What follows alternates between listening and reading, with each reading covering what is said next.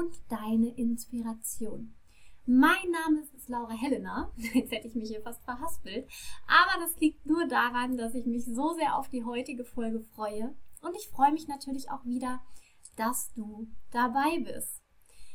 Über das heutige Thema haben wir vor, hm, ich glaube, ungefähr zehn Folgen schon einmal gesprochen.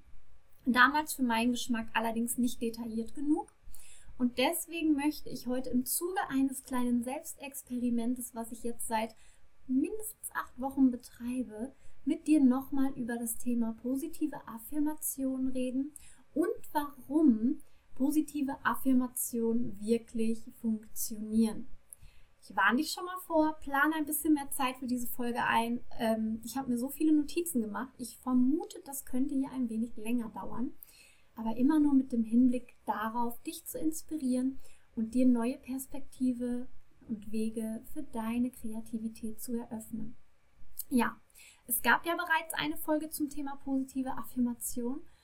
Heute möchte ich jedoch mit dir in die Tiefe gehen und dir erzählen, warum funktionieren diese Affirmationen, also auch wissenschaftlich. Ne? Ähm, das ist nicht irgendwie Esoterik. Ähm, und all dieser Kram, wobei das eine das andere ja nicht ausschließen muss, das sage ich auch gleich dazu. Aber warum funktionieren Affirmationen? Ist es wissenschaftlich belegbar, dass sie funktionieren und wenn ja, wieso? Doch bevor ich hier ganz ins Detail gehe, noch einmal zusammengefasst, was heißt Affirmation überhaupt? Für alle von euch, die jetzt hier am anderen Ende sitzen und sich fragen, wovon redet die Frau? Das Wort Affirmation kommt aus dem Lateinischen von affirmatio und bedeutet Versicherung, Beteuerung. Wenn wir hier also von einer positiven Affirmation sprechen, meinen wir eine positive Versicherung oder Beteuerung uns selbst gegenüber. Ich nenne diese positiven Affirmationen auch gerne immer der positive Spiegel, in den wir uns, in den wir dann blicken. Positive Affirmation sind einfach klare, positive Sätze, klar strukturiert, mir selbst gegenüber. Das können Sätze sein wie ich bin gut so wie ich bin, ich schenke bedingungslose Liebe, meine Kreativität heilt mich selbst und andere und ganz, ganz viele weitere.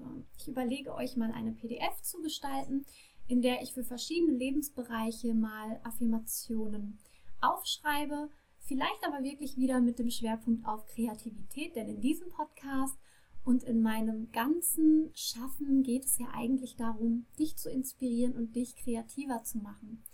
Aber wenn du dann die Affirmation für Kreativität zum Beispiel kennst, ist es meiner Meinung nach auch super, super einfach, das Ganze auf andere Belebensbereiche zu übertragen. Denn man darf nicht vergessen, Kreativität hat ganz, ganz stark was mit Balance zu tun und mit sich im Reinen sein und mit seinem eigenen Selbstbild einverstanden zu sein.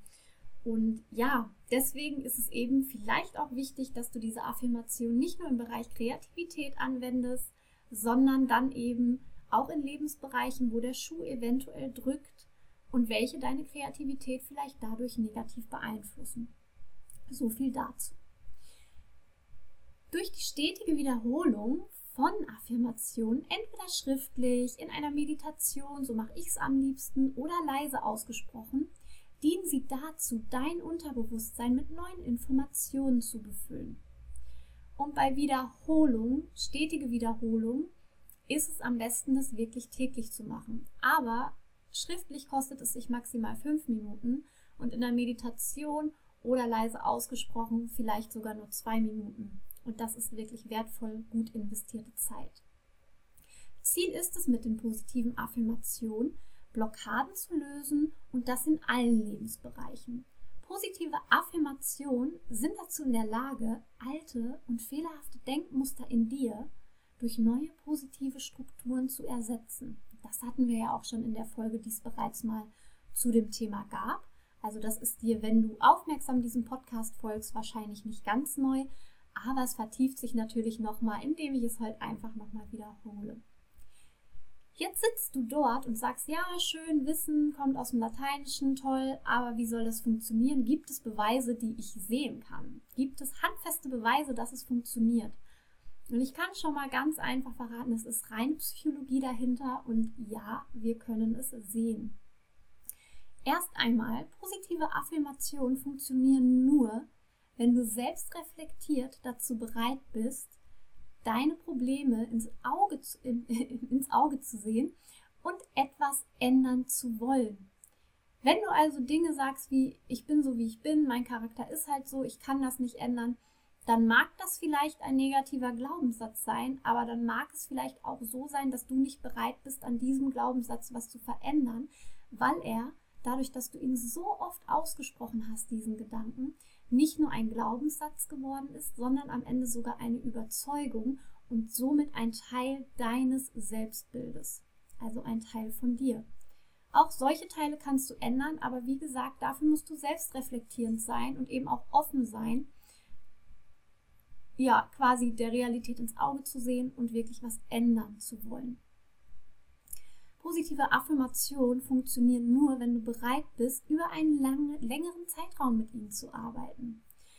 Denn stell dir vor, dein Unterbewusstsein, das seit deiner Kindheit teilweise mit vielleicht diesem einen negativen Glaubenssatz gefüttert wurde, ändert seine Strukturen ja dann natürlich nicht von heute auf morgen, denn es hat jahrelang tagtäglich den gleichen Gedanken gehört. Da habe ich eben einen lustigen Blogbeitrag gelesen. Ähm, eine Frau ist an der Kasse und kauft ganz viele Süßigkeiten. Sie ist sehr schlank und die Kassiererin hinter der Kasse sagt, sind die Süßigkeiten alle für sie? Und die Frau sagt, ja, die sind alle für mich, aber ich kann essen, was ich will, ich bleibe immer schlank. Und die Frau hinter der Kasse sagt, wenn ich das alles nur angucke, werde ich schon dick. So, was ist darin versteckt? Zwei Überzeugungen, die diese Frauen wahrscheinlich jeweils schon hunderttausend Mal in ihrem Leben zu sich selbst gesagt haben. Ein Gedanken, den sie hunderttausend Mal in ihrem Leben gesponnen haben. Nämlich einmal den Gedanken, ich kann so viel Süßes essen, wie ich will, ich bleibe schlank. Und einmal der Gedanke, ähm, ich brauche das Essen nur angucken und dann werde ich schon dick.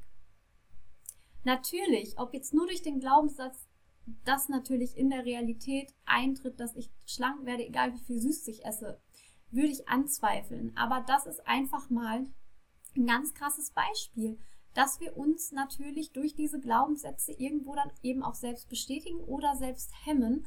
Und deswegen ist die positive Wahl doch immer die bessere. Also sie funktionieren nur, wenn du bereit bist, über einen längeren Zeitraum mit ihnen zu arbeiten denn dein Unterbewusstsein, das seit deiner Kindheit teilweise mit negativen Glaubenssätzen gefüttert wurde, teilweise sind die ja sogar vererbbar, ändert seine Struktur nicht von heute auf morgen. Und jetzt kommt ein krasser, krasser, krasser, krasser, super krasser Fact, wo ich selber erstmal gestaunt habe. Ihr wisst ja alle schon, dass ich biologisch sehr interessiert bin und dass ich das äh, Thema Kreativität eben nicht nur mh, hm, beleuchte mit Techniken, die ihr anwenden könnt, sondern immer auch gerne mal einen Blick hinter die Kulissen werfe und mir anschaue, ja, was passiert denn in unserem Kopf? Wieso funktioniert das? Wie es funktioniert? Warum ist das so? Und wusstest du, dass du am Tag 50.000, lass dir die Zahl auf der Zunge zergehen, 50.000 Gedanken denkst? Krass! Und viele deiner Verhaltensmuster entspringen diesen Gedanken. Und am Ende sind sie sogar für bewusste und unbewusste Entscheidungen verantwortlich. Wir haben ja schon Folgen über Mindset und Denkmuster gehabt. Das heißt, wenn du gut zugehört hast, wirst du wissen, warum deine Gedanken für deine Handlungen und deine unbewussten und bewussten Entscheidungen verantwortlich sind. Hier immer noch sehr, sehr gut der Satz, Gedanken werden Gefühle und Gefühle werden Handlungen. Immer dran denken. Also viele Verhaltensmuster von dir entspringen diesen Gedanken und am Ende sind sie sogar für bewusste und unterbewusste Entscheidungen von dir verantwortlich. Und jetzt nur mal ein Gedanke, da wäre es doch gut, wenn die Mehrzahl der Gedanken, mit denen du dich beschäftigst, für dich sind, anstatt gegen dich, wäre das doch dann gut, oder? Weil dann wären diese Gedanken für dich und dann wären demnach natürlich auch Entscheidungen, die du triffst, eher für dich als gegen dich. Einfach mal drüber nachdenken.